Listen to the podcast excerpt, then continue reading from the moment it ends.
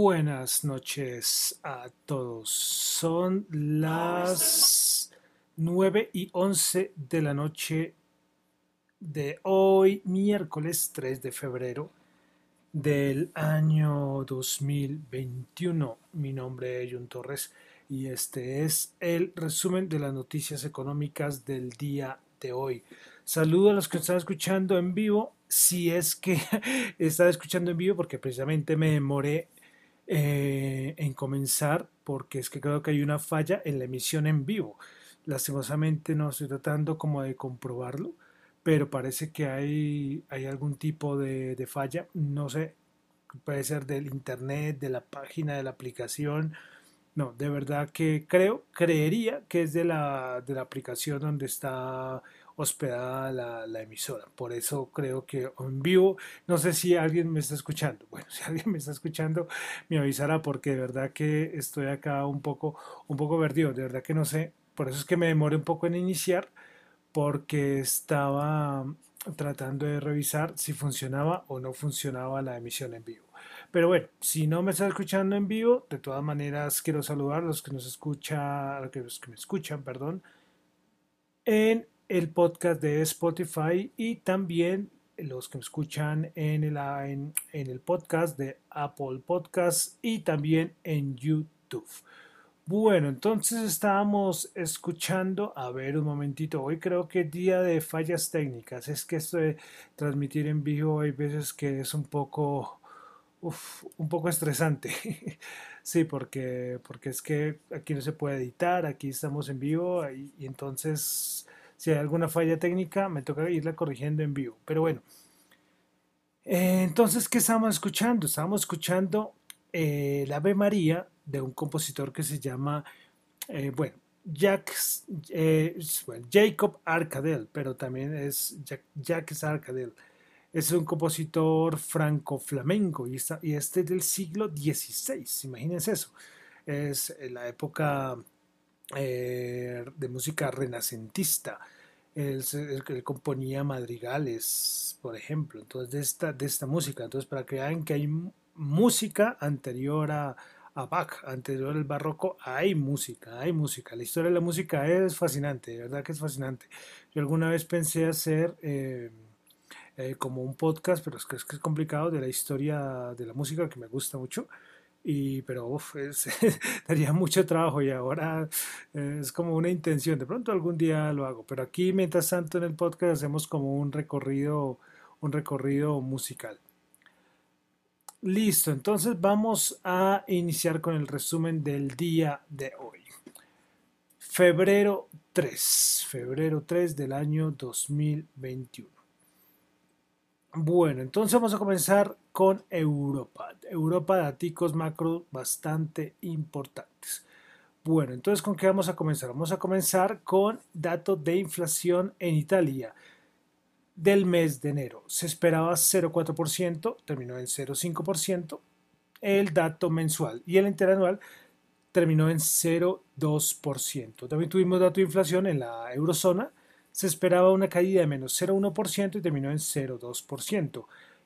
Eh, bueno, y el, y el cambio interanual se esperaba 0,6% y terminó en 0,9%. Miren estos datos, 0,9%. Veremos a ver cuándo empezaremos a dar datos por encima del 1%. Bueno, ya les dije que estamos ya en época de PMIs de servicios y hoy no fue la, la excepción. Pues bueno, PMI de servicios de, a ver, de Alemania. Entonces comenzamos con el PMI de servicios de Alemania. El mes de enero se esperaba 46.8, terminó en 46.7, un poquitín por debajo de lo estimado. Y el anterior, recordemos que también fue, estuvo por los 40 y pico. Bueno, en Francia, PMI de servicios se esperaba 46.5, terminó en 47.3. El del Reino Unido se esperaba 38.8, terminó en 39.5. El de Italia se esperaba 39.5, terminó en 44.7. El de España, que nada, estos datos de PMI, tanto en manufacturero como el de servicio en España, nada buenos. Pues el de enero se esperaba 45 y terminó en 41.7. Si lo comparamos con el mes anterior, era de 48. Imagínense la caída tan tremenda. Y de la eurozona, el PMI de servicios se esperaba 45, terminó en 45,4. Entonces vemos que casi todos datos mejores a lo estimado. Eh, y el, peor dato, nada que ser, el de, el de España. Y respecto a este PMI, de una vez podemos enlazarlo con una noticia. Eh, y el PMI servicio, ya saben, eh, economías como la española son muchas empresas de servicios. Pues bueno, y es que salió el dato que eh, los datos de llegada de turistas internacionales a España mostraron que una caída de 77,3% en el 2020. Imagínense dato. Se cayó 77,3% en el 2020, registrando entonces solo, eh, solo 19 millones de visitantes. Esto es una cifra que no se veía desde 1969, imagínense esto pues también esto lógicamente lleva a que haya menos turistas y pues que el gasto de los turistas se haya desplomado en el 2020 un 78,5%. Entonces todo se relaciona, ¿no? Todo en estos datos macro se relaciona. Caída de turismo en España, vemos los PMI de servicios eh, por el piso, o sea, todo se, todo se relaciona. Bueno, entonces, a ver, continuemos. Hoy es el día de las, de las fallas técnicas, Dios. sí, estoy acá, estoy acá un poco sufriendo con lo de las con lo de las fallas técnicas. Espero a ver que por lo menos el podcast quede bien, ¿no? Bueno, entonces continuemos por acá. Eh, más noticias de Europa. Hoy es una noticia que aproximadamente unas 500 empresas británicas negocian con los Países Bajos para establecer ciertas sucursales en los Países Bajos después de la salida del Reino Unido de la Unión Europea. Pues según la, Agencia de Inversiones de Asuntos Exteriores de los Países Bajos, la NFIA, que es una institución, que, una institución del país que guía a las empresas extranjeras que quieren invertir en, los Países Bajos. Anterior conocido como Holanda, ¿no? Antes decíamos, Holanda, ahora decimos es Países Bajos. Pues, eh, pues este interés de estas 500 empresas es que quieren estar, eh, colocarse en los Países Bajos porque dice que lo del Brexit eh, es algo que está recién alcanzado y que esto es un caos. ya lo hemos dicho varias veces. Es que dicen, es que este acuerdo que se evita un Brexit duro, y caótico el primero de enero, pero es que el problema es que para muchas empresas sigue siendo una situación muy complicada, porque se han enfrentado a tiempos de espera más largos en las fronteras, un montón de trámites, problemas con los cobros del IVA a los clientes, eh, bueno, un montón de, de problemas que se le han presentado y claro, entonces ven que que los Países Bajos pues puede ser un buen punto de salida, por eso quieren establecerse allá. Eh, bueno, me parece un dato muy importante. ¿Se acuerdan que le habíamos dicho que todo esto que está pasando con el COVID, del hecho todo lo del Brexit para el Reino Unido va a ser este, impactante para la economía? Bueno, ¿qué otro datico? Pues uno muy importante que pasó en Europa. Recuerden que ayer habíamos dicho que querían colocar a Mario Draghi al frente de como primer ministro en Italia, pues Mario Draghi hoy, el día de hoy, aceptó el mandato de formar gobierno italiano. Pues eh, Mario Draghi dice que está confiado que las conversaciones con los partidos italianos traerán unidad. Él va a estar ahí como de una manera para calmar un poco los ánimos. sí, porque, porque recordemos que lo, las cosas en Italia, pues nada, no, no van bien. Así ya lo habíamos dicho varias veces y pues hoy se, esta vez se confirmó totalmente. Bueno, lástima no saber, qué pena, yo sigo con los asuntos técnicos, lástima no saber si me están escuchando o no en vivo. Y es que no, no, me, ahorita no quiero ponerme a mirar, pero bueno, si no, ahí en el podcast, que quede bien, que quede bien el podcast, para mí ya, ya es un logro. El, hace, hace varios días, ¿no? No tenía fallos técnicos, ¿recuerdan al inicio? Uf, esto era una pesadilla. Pero bueno, entonces dejamos Europa por el momento y pasamos a los Estados Unidos. Daticos macro, tuvimos dato de empleo de la agencia ADP para el mes de enero. Se esperaban 50 mil, un aumento de 50 mil. El anterior había sido una caída de 78 mil, pues el dato que resultó fue de 174 mil. Continuamos con el PMI de servicios. Eh, de Estados Unidos. Esperaba 57.4, 58.3. Imagínense este dato tan poderoso. Comparamos, tenemos la, la, la, opción de poder comparar Europa, que acabamos de decir, donde el mejor PMI de servicios fue, si no estoy mal, el de Francia, que estuvo como en 47, y el de Estados Unidos 58.3. Pero ellos también tienen el ISM, ISM no manufacturero, que se esperaba 56.8 y terminó en 58.7. Datos impresionantes, impresionantes. Bueno, eh, declaración de algunos miembros de la Reserva Federal, que ustedes saben que cuando son importantes yo los traigo acá al programa. Pues Bullard, Bullard de la Fed de Chicago. Sí, sí, que, que, ya creo que me los voy aprendiendo todo, tanto repetirlos.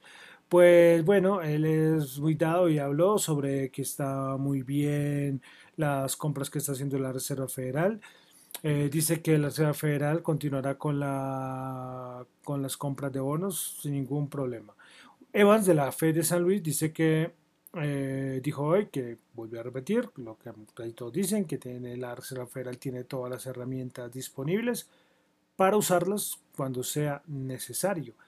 También dice que se espera que la inflación aumente temporalmente en la primavera y que a final de año la inflación estaría entre el 1,5 y el 1,75. También Bullard hoy habló que la idea es que el objetivo de la inflación es del, del 3%, que del 2.5 mirarán, y, pero que la, Reserva Federal está muy confiada, todos los miembros están muy confiados que la, que la, que la inflación cuando llegue a un cierto nivel se va a poder controlar fácilmente. Bueno, continuamos. Eh, llegamos al plan de estímulos. Plan de estímulos, plan de estímulos. Primero, Biden dijo eh, hoy que se reunió con los demócratas que estaba dispuesto a reconsiderar a ver quién va a reducir los, ah, perdón, quién va a recibir, perdón, quién va a recibir los, los cheques de alivio de esto del plan de estímulos, pero que no se quiere bajar por nada del mundo de los 1.400 dólares. Pues hoy los demócratas en la bueno, eh, les comento que van a escuchar un poco diferente esta siguiente etapa o siguiente parte del podcast. Es porque seguro que les había dicho que al principio eh, que tenía varios problemas técnicos. Cuando iba a subir el, el, podcast que había hecho supuestamente en vivo, yo les comenté que había un montón de problemas técnicos y pues nada, la, una parte del podcast quedó, quedó mal. Entonces por eso lo, me tocó partirlo y continuarlo. Sí, ok, entonces tranquilo. Lo único que voy a hacer eh, es, van a escuchar es, eh, lo, que había dicho, pero que estaba defectuoso. Bueno, entonces eh, vamos a continuar con, lo, con, los, con, la, votación que ocurrió hoy por parte de los demócratas para aprobar la, la ley de alivio, porque recuerden que no hay apoyo de los republicanos. Ese es el el gran problema. Pero, ¿qué es lo que estaba pasando? A ver, les, les comento. Fíjense que entonces hoy hubo, hoy hubo una votación en la Cámara de los Representantes de los Estados Unidos. La votación quedó 218 eh, contra 212. Entonces, ¿qué es lo que quieren hacer los, los, los demócratas? Eludir la regla del filibusterismo. Es un término que, que, hombre, yo no soy analista político, entonces lo uso, nunca lo he usado. Y, y, pero les comento, ¿qué es el filibusterismo? El filibusterismo es una técnica que se usa mucho para obstrucciones a nivel parlamentario. Y entonces esto es lo que quieren hacer los republicanos para poder detener todo el, el, el, el plan de estímulos. Entonces, eso es lo que, lo que va a pasar. Entonces, lo que quieren hacer los demócratas es tratar, es tratar que haya una votación. Eh, y, perdón, acá hay una votación, no, lo que quieren es tratar de eludir esta congestión, este bloqueo por parte de los republicanos para poder sacar eh, los, para poder sacarlo del plan de estímulo y meterlo como por el ladito, más o menos. Eh, entonces, ¿qué pasa? El asunto es que los demócratas no tienen mayoría, es decir, la mayoría, que son 60 votos, no los tienen los demócratas. Recuerden que habíamos dicho lo de la ola azul y todo eso, pues lo de la ola azul, pues no se da. ellos tienen mayoría, es decir, más del 50%, la mitad más uno, gracias al voto de Kamala Harris. Pero en sí ellos no completarían los 60 votos. Entonces lo de la ola azul, pues eso no es mucha ola azul. Entonces lo que quieren hacer, los demócratas, la jugada que quieren hacer es por otro medio poder coger y poder eh, tratar de llevar a cabo y que pueda resultar lo de los planes de estímulos. Entonces veremos a ver si esta jugada de los demócratas funciona.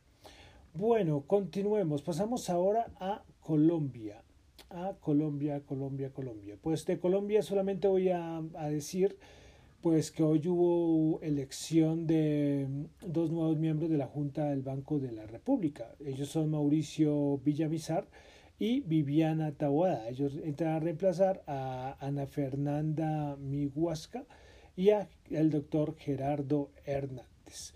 Pasamos ahora ya a los mercados. Entonces, los mercados tuvimos a nivel de petróleo dos datos importantes. Primero, los inventarios de la EIA. El petróleo se esperaba una caída de menos 2,3 millones de barriles, resultó fue una caída de menos 994 mil.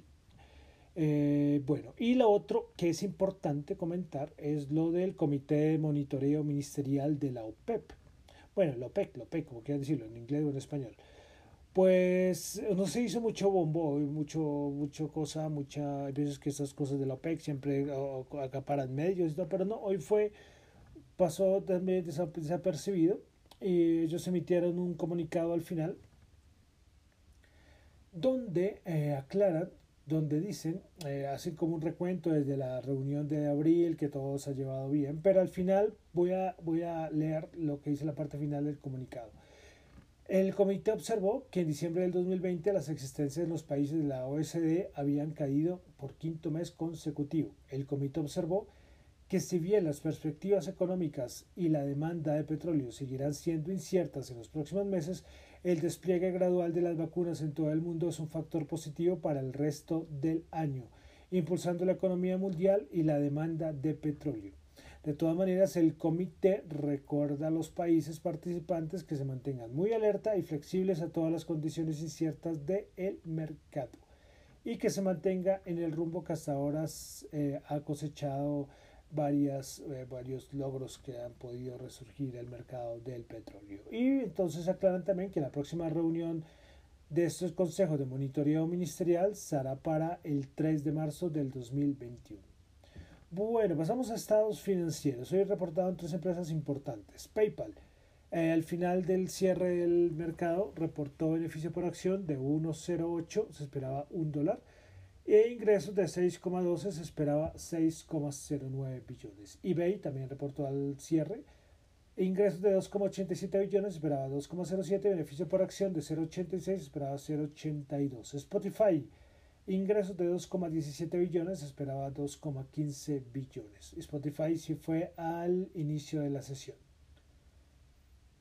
Bueno, pasamos ahora a algunas noticias importantes que salieron hoy de empresas, de mercados, y fue que Apple y Hyundai junto a Kia avanzan hacia un acuerdo para la construcción y para llevar a cabo lo del Apple Car. En la madrugada salió la noticia de Kia, que se impulsó a Kia como el 10% de la acción, y después salió lo de Hyundai. Bueno, también otra noticia, el CEO de Kodak ah, anunció que se asoció con Microsoft para la elaboración de un software empresarial. Y hay un dato que yo no había nombrado, es lo de los microchips, este, los semiconductores y todo esto. Eh, ya hay una escasez de microchips y está afectando a muchísimos productos que necesitan de estos chips. Entre ellos están los vehículos. Volkswagen había anunciado hace unos días que también tenía que haber un recorte de producción precisamente porque hay una escasez de estos microchips y hoy fue General Motors que dijo que va a tener que cerrar varias plantas debido a esta escasez. Es un dato que yo no había mencionado, pero esto viene ya de hace unos días atrás. Bueno, también tuvimos, eh, bueno, asuntos de los Wall Street Bears. Ayer yo le dije, ayer colocamos la, música del Titanic porque, porque ya lo de los Wall Street Bears, esto ya va para abajo. Pero siguen las investigaciones. Hoy la SEC anunció que va a investigar a las redes sociales para ver cómo se desarrolló, se desarrolló todo este movimiento de las compras masivas de GameStop.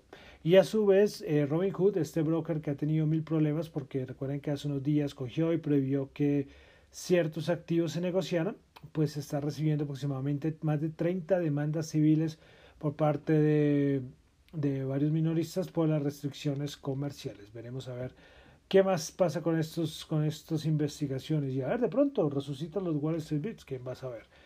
Bueno, pasamos a entonces ya a los mercados. Bueno, comenzamos con el Nasdaq 100. El Nasdaq 100 bajó 53 puntos, menos 0,4%, 13.402. Principales ganadoras en el Nasdaq 100. Tuvimos a Alphabet 7,4%, Pinduoduo 6,1% y Moderna 4,5%. Principales perdedoras, Checkpoint menos 10,4%, Electronic, Electronic Arts menos 5,4% y Biogen menos 5,2%. Pasamos ahora al SP500, bajó, bajó, no, perdón, subió 3 punticos, 0.1%, 3.830 puntos. Prepara ganadoras tenemos a EOC Resource 9%, Diamond Back Energy 8%, y Schlumberger 7.4%. Principales perdedoras, Perkin, perdón, Perkinelmer 7.5%, Abiomed menos 6.2% y Electronic Arts menos 5.4%. Pasamos ahora al Dow Jones. El Dow Jones el día de hoy subió 36 puntos, 0.1%, 30.723. Principales ganadoras Exxon 3.9%, Boeing 3.2% y Chevron 2.1%. Principales perdedoras Travelers Company menos 0.8%, Apple menos 0,7% y Nike menos 0,6%. Bueno, vamos a la Bolsa de Valores de Colombia. El Colcap bajó 9 puntos, menos 0,6%, 1.359 puntos. Principales ganadoras, Grupo Valor Ordinaria, menos, eh, perdón, 1.9%, Preferencial Corfi Colombia, 1.6% y Banco de Occidente, 1.5%. Principales perdedoras, Banco Bogotá, menos 2,2%, Banco Colombia, menos 1,9% y Fabricato, menos 1,6%. El petróleo WTI 55.9, ¿cómo subió el petróleo? No? Subió 0.9, Brent 58.6 subió 0.8, oro 1835 bajó 3, Bitcoin 37.548 subió 1.812 dólares. Eh, y para finalizar, tasa representativa del mercado 3.522 bajó 12. Bueno, con esto entonces terminamos eh, este partido podcast. De pronto les va a aparecer un pedazo de la voz diferente al otro porque me tocó, como, dije, como les dije al inicio del podcast, había muchos problemas técnicos y una parte no quedó bien y me tocó de cierta manera pues volverla a grabar, para decirlo de alguna manera. Bueno, recuerden que estos son comentarios y análisis personales, no es para nada ninguna recomendación de inversión. Mi nombre es John Torres. Me encuentran en Twitter en la cuenta arroba John Chuy en la cuenta arroba Dato Economía. Muchísimas gracias.